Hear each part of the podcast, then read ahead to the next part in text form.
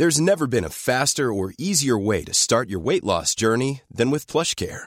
PlushCare accepts most insurance plans and gives you online access to board-certified physicians who can prescribe FDA-approved weight loss medications like Wigovi and Zepbound for those who qualify. Take charge of your health and speak with a board-certified physician about a weight loss plan that's right for you.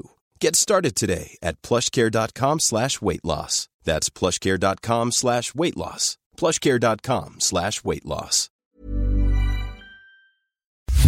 Este es el podcast con Sergio y Lupita de El Heraldo Radio.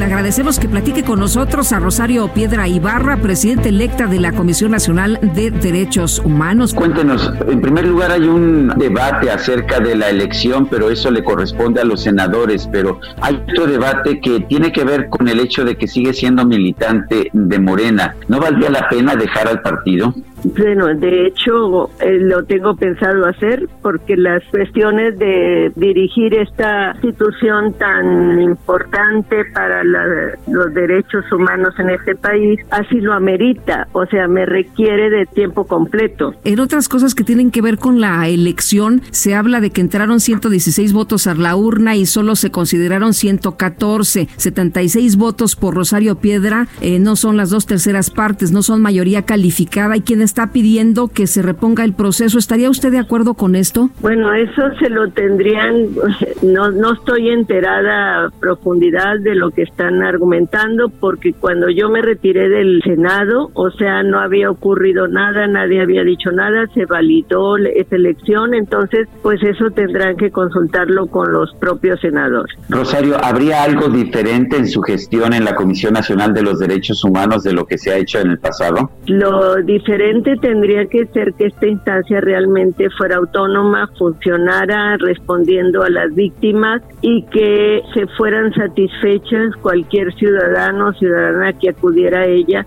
en solicitud de justicia. ¿Qué le diría a Rosario a aquellos que señalan que la eh, CNDH ya no sería autónoma por su cercanía con el presidente Andrés Manuel López Obrador, que fue uno de los argumentos que muchos se discutieron a lo largo de esta elección? Mire, yo creo que ahora realmente va a ser autónoma. Lo que pasa es que anteriormente, aunque no lo dijeran, quienes lo dirigían servían a algún grupo de poder que favorecía al gobierno en turno y esto eh, no está acostumbrada la sociedad a que se hable con la verdad. Y yo por eso no oculté mi militancia en el partido porque sabía que pues esto iba a trascender. O sea no voy a tratar de ocultar algo que ha sido parte de mi vida. Pero sin embargo lo que ha sido a lo que me he dedicado la mayor parte de mi vida durante más de 40 años es acompañar no solamente a mi madre sino muchas familias de este país que aún seguimos reclamando justicia y eso como que no cuenta, ¿sí? Como que lo que cuenta es el que haya dicho y que ahora lo hacen aparecer como si lo hubiera ocultado. Entonces, esto no impide mi autonomía. Al contrario, yo creo que siempre el hablar con la verdad es algo que favorece a cualquier persona. Y yo voy a también hablar con la verdad cuando haya que señalar algo de cualquier institución, eh, aunque provenga de este gobierno. Eh, dice usted que antes no había verdadera autonomía de la Comisión Nacional de Derechos Humanos. Pues no, pues no, lo había. Mire, y, si usted sabe, pues la Comisión Nacional de Derechos Humanos fue creada por Carlos Salinas de Gortari y lo hizo en un momento en que requería que hubiera una credibilidad aquí en México, pero sobre todo en la comunidad internacional de que en México ya no se iba a atender la grave situación de derechos humanos. ¿Por qué? Porque estaba por firmarse el Tratado de Libre Comercio. Y fue un aparato, un elefante blanco, un aparato burocrático que fue mera simulación de que se estaba atendiendo en este país. Eh, todas esas situaciones gravísimas. Y lo puedo decir desde mi experiencia propia y que a lo largo de estos 40 años muchos otros eh, colectivos, eh, personas, ciudadanos de este país también se han topado con esta burocracia, con recomendaciones que pues no, no llegan, no tienen ningún alcance para dar justicia. ¿Cuáles son las recomendaciones en las que usted está en desacuerdo? Pues por ejemplo en el caso nuestro, o sea, nunca se llegó a investigar a profundidad, eh, había casos que ni siquiera reconocían como que fueran casos de desaparición forzada, todo ese tipo de cuestiones y jamás se llamó a alguna autoridad para aportar datos, esclareciera la situación de los ciudadanos desaparecidos. Y así ha sido en muchos otros ciudadanos que pues llegan y dicen, no, pues ya fuimos, pero se ha pasado, eh, nos han traído vuelta y vuelta y no se resuelve nada. Y entonces eso es lo que pues no debe de seguir así, tiene que cambiar, tenemos que volverla a una instancia eficaz y que rinda resultados a, a las víctimas.